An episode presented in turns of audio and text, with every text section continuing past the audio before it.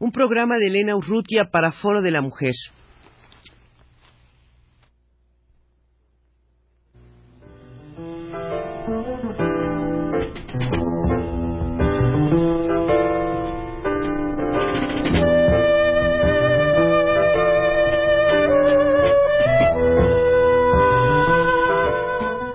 Foro de la Mujer.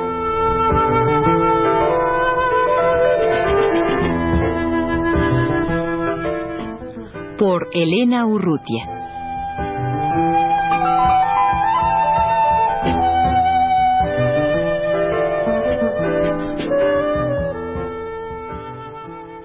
El tercer ojo.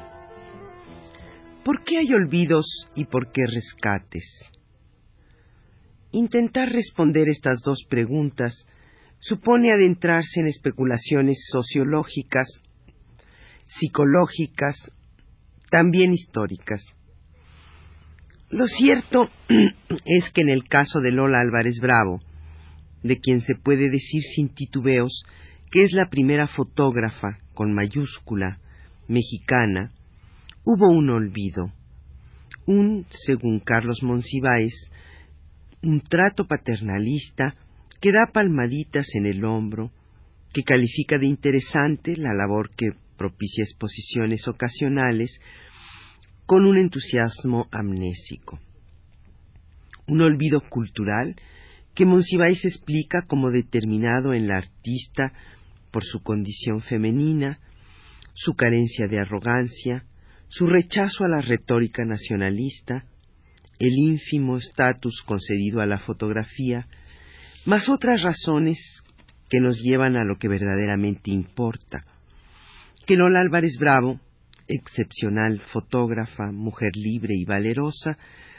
después de una labor fotográfica iniciada en 1934 y sostenida desde entonces a lo largo ya de cinco décadas, que le valiera ocupar un lugar entre los pioneros que fotografiaron el país, con una de las miradas más bellas, inteligentes y honestas de nuestra cultura, como señala José Joaquín Blanco, y un lugar no solo en la fotografía, sino en la cultura en México, Lola Álvarez Bravo es inexplicablemente, aunque ya vemos que sí tiene explicación, relegada y años después gozosamente rehabilitada por los jóvenes que habrán de reconocerla como una de ellos. La Enciclopedia de México, publicada en 1966, señala que, como resultado de su labor, Lola Álvarez Bravo ha reunido una colección de más de seis mil negativos, ha participado en numerosas exposiciones nacionales y extranjeras, entre ellas la conocida con el nombre de la familia del hombre, que ha recorrido todo el mundo. Y por último, que algunas de sus obras están en, en el Museo de Arte Moderno de Nueva York.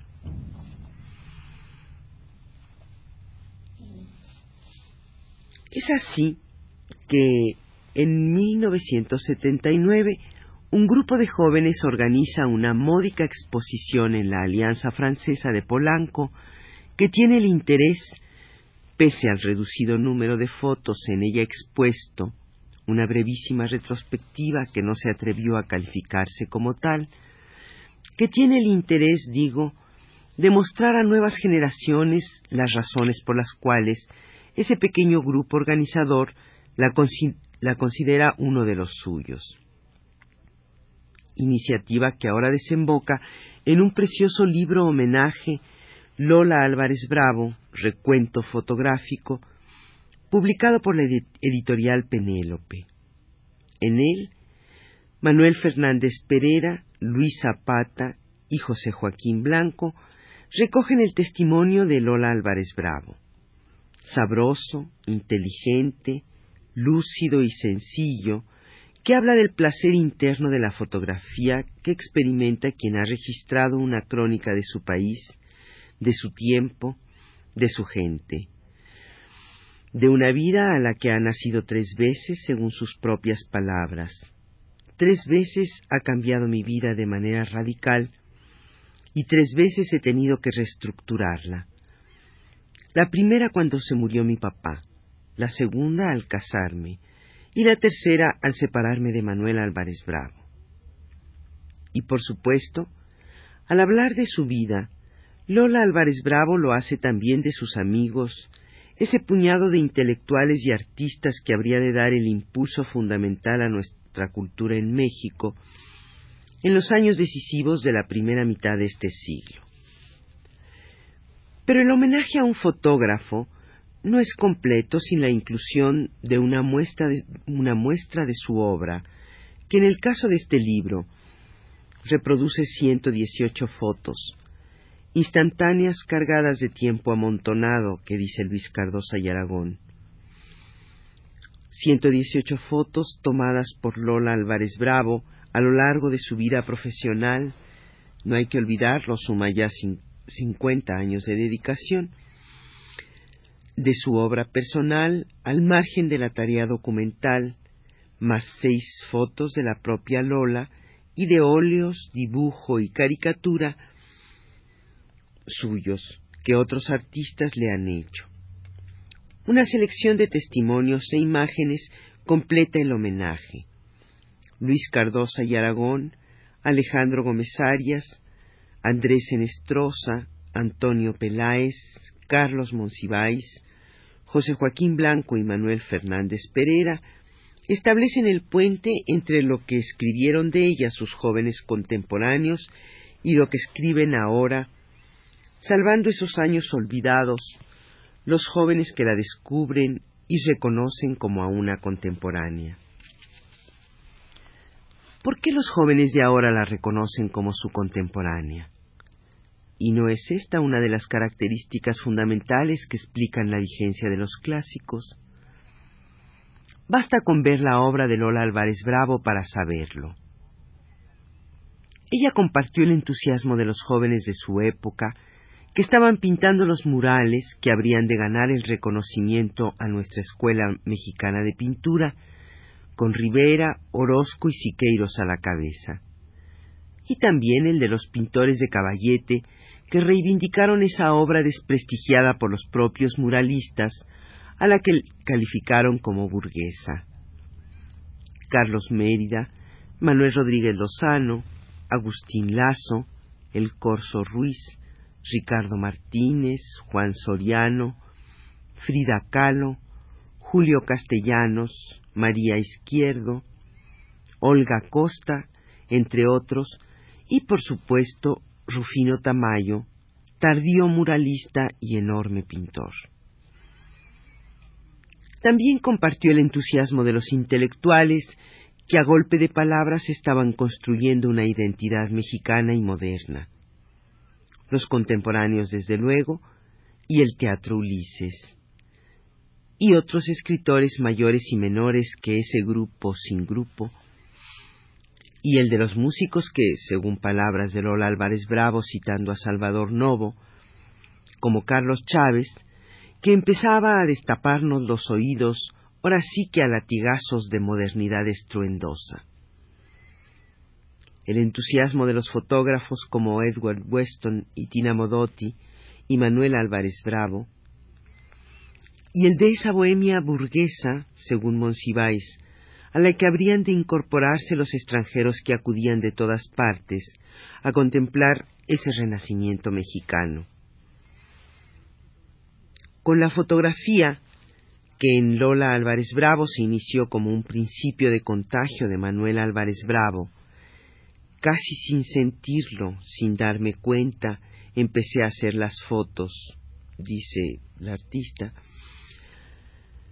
Lola Álvarez Bravo pudo fijar lo que le gustaba, lo que sentía como riqueza nutritiva de los ojos, lo que su formación plástica, como observadora y fotógrafa de la obra de pintores y muralistas, le hacía descubrir en luces, composición y volúmenes, y ver como dice la propia autora, la propia fotógrafa, que la vida y el ambiente estaban llenos de posibilidades y que uno como fotógrafo es el encargado de revelarlas y de transmitir ese impacto que se experimenta cuando se descubren. Con la fotografía, ese tercer ojo que se desarrolla en el fotógrafo,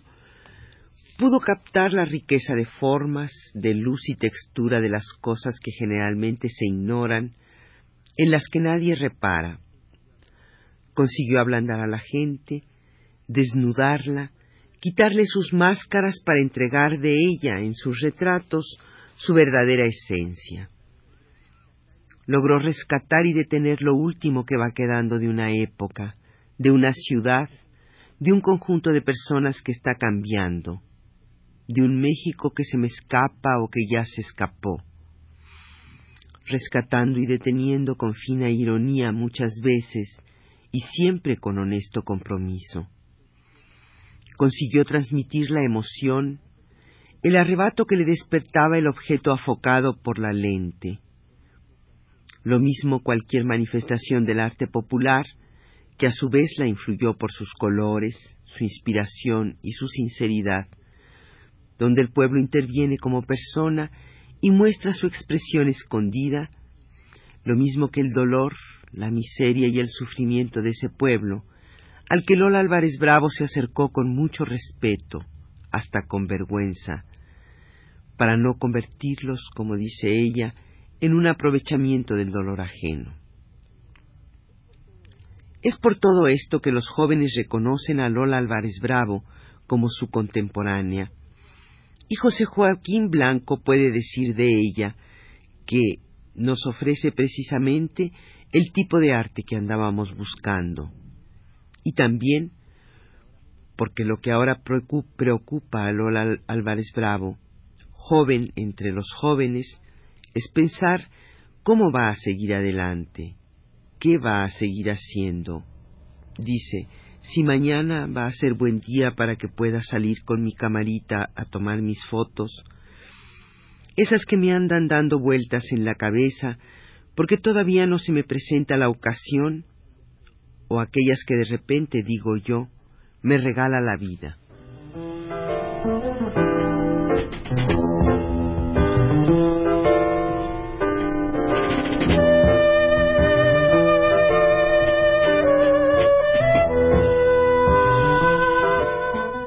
Foro de la Mujer.